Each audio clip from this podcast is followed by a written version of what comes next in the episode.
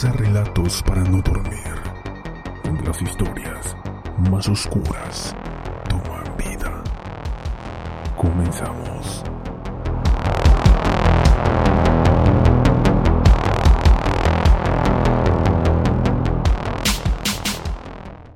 Hola comunidad, antes de comenzar los quiero invitar a que nos sigan a través de nuestro Instagram, donde subimos fotos sin censura de los casos que hablamos. Nos pueden encontrar como relatos para no dormir. Sin más, comencemos con nuestro siguiente caso.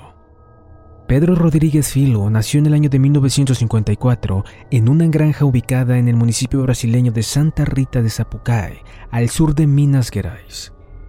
Pedro vino al mundo apegado por la violencia, ya que cuando estaba en la placenta de su madre, su cráneo sufrió un leve deformación a causa de una patada que su padre dio en el vientre de su madre. Pero ese acto de violencia habría de costarle demasiado caro a él y a Brasil, pues según la opinión de los expertos, este le ocasionó a Pedro trastornos cerebrales en áreas asociadas con la empatía y la reacción a los estímulos del entorno, entre otras cosas. Por eso, además de por factores como la violencia intrafamiliar en la que vivió, el haber trabajado de niño en un matadero de aves de corral y la conducta agresiva y genéticamente heredable de su padre, Pedro nació con una fuerte predisposición a la violencia que más tarde habría de llevarlo a convertirse en el mayor asesino serial de la historia de Brasil. Fue a los 13 años cuando Pedro sintió por primera vez el impulso de matar en una pelea con un primo mayor. Entonces se salió de control y lo comenzó a golpear brutalmente, para finalmente intentar matarlo al empujarlo en una presa de caña de azúcar. Pero el primo de Pedro sobrevivió. Ya con 14 años, Pedro encontró el pretexto perfecto para desahogar su ira cuando el viceprefecto de Alfena inculpó a su padre de robar desayunos escolares. En realidad, el viceprefecto quería despedir al padre de Pedro, y ya que este era guardia de seguridad, acusarlo de robo equivalía a acusarlo de hacer aquello que debía evitar. El despido de su padre representaba menos recursos económicos y un incremento de la violencia familiar, por lo que Pedro decidió tomar cartas en el asunto y asesinó al viceprefecto, matando poco después al guardia que supuestamente era el verdadero ladrón. Siendo aún menor de edad, Pedro logró evadir a la justicia refugiándose en el área de Moy y das Cruces, donde conoció a algunos narcotraficantes e ingresó al mundo de la droga, comenzando a vivir de aquello y de algunos robos. Por ese entonces también conoció a Boatiña, la viuda de un líder del narcotráfico. Ella se transformó en la pareja de Pedro, y Pedro pasó a vivir en la casa de ella, asumiendo también las funciones de su difunto esposo. Ya una vez asumidos sus nuevos poderes en el mundo del narcotráfico, Pedro tuvo que eliminar a tres colegas. Las cosas marcharon relativamente bien por un tiempo, hasta que Boatiña fue ejecutada por la policía y él se vio obligado a escapar, no volviendo a la casa de Boatiña, mas permaneciendo en el mundo del narcotráfico. Pedro comenzó una búsqueda obsesiva proveniente de la muerte de Boatiña, torturando a cuantas personas creía necesario para hallar información. Finalmente, las esposas del director, un narco importante, le informó a Pedro que el director era el responsable de la muerte de Boatiña. Ahora solo era cuestión de esperar. Llegó así una noche de bodas en el que el director y el resto de los presentes disfrutaban del diálogo, el baile y el buen vino, hasta que de pronto apareció Pedro con cuatro amigos suyos. Las balas zumbaron de un lado a otro. Los trocitos de vidrio se regaron por doquier y tras la lluvia de sangre quedaron siete muertos y dieciséis heridos. Pedro aún no era mayor de edad y ya era un despiadado asesino. Pasado el tiempo, Pedro se enteró de que su padre había matado brutalmente a su madre con 21 puñaladas. Furioso, Pedro fue a visitar a su padre, llevando un enorme machete, con el cual le propinó una lluvia de cortes, tantos que según él perdió la cuenta.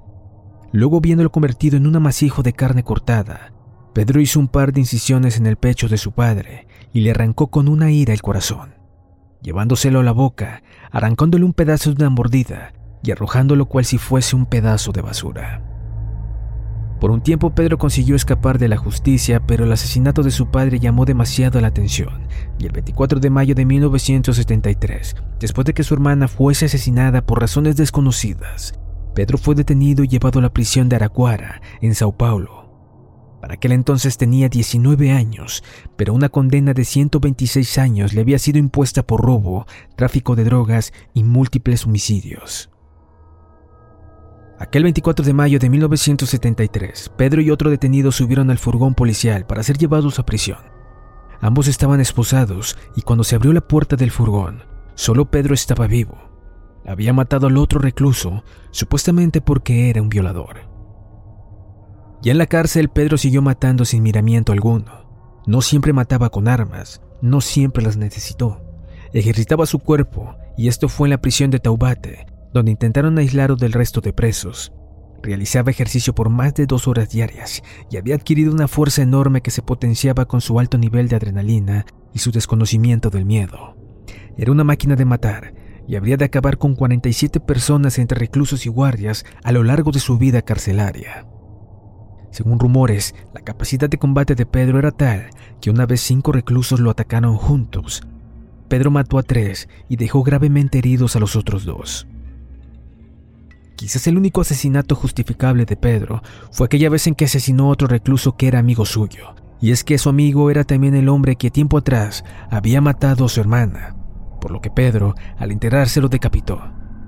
Él era mi amigo, pero simplemente lo tenía que matar. Estoy justificado.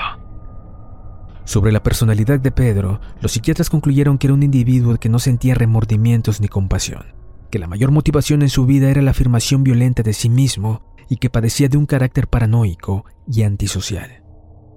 En el año 2003, y pese a tener 126 años de condena, que aún no cumplía, se pensó en liberar a Pedro debido a que una ley prohibía a cualquier persona estar en prisión más de 30 años.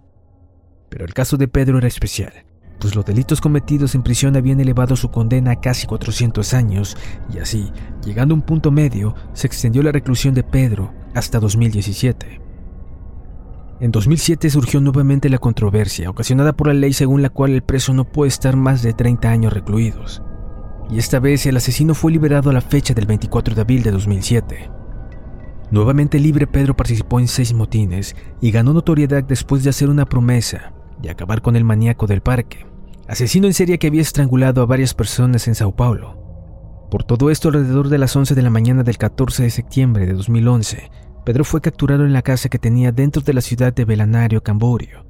Los responsables de tal captura fueron los agentes de la División de Policía Civil de Investigaciones Criminológicas, quienes pudieron dar con Pedro gracias a la información que cierta fuente les dio previamente. Fue liberado completamente en 2018. Ahora gracias al consejo de un amigo se creó un canal en YouTube donde tiene videos explicando sus antecedentes delictivos y brinda consejos a jóvenes y público en general a no cometer actos que atenten contra la vida humana. Cuenta con miles de suscriptores y se ha convertido en una especie de celebridad en su lugar de residencia.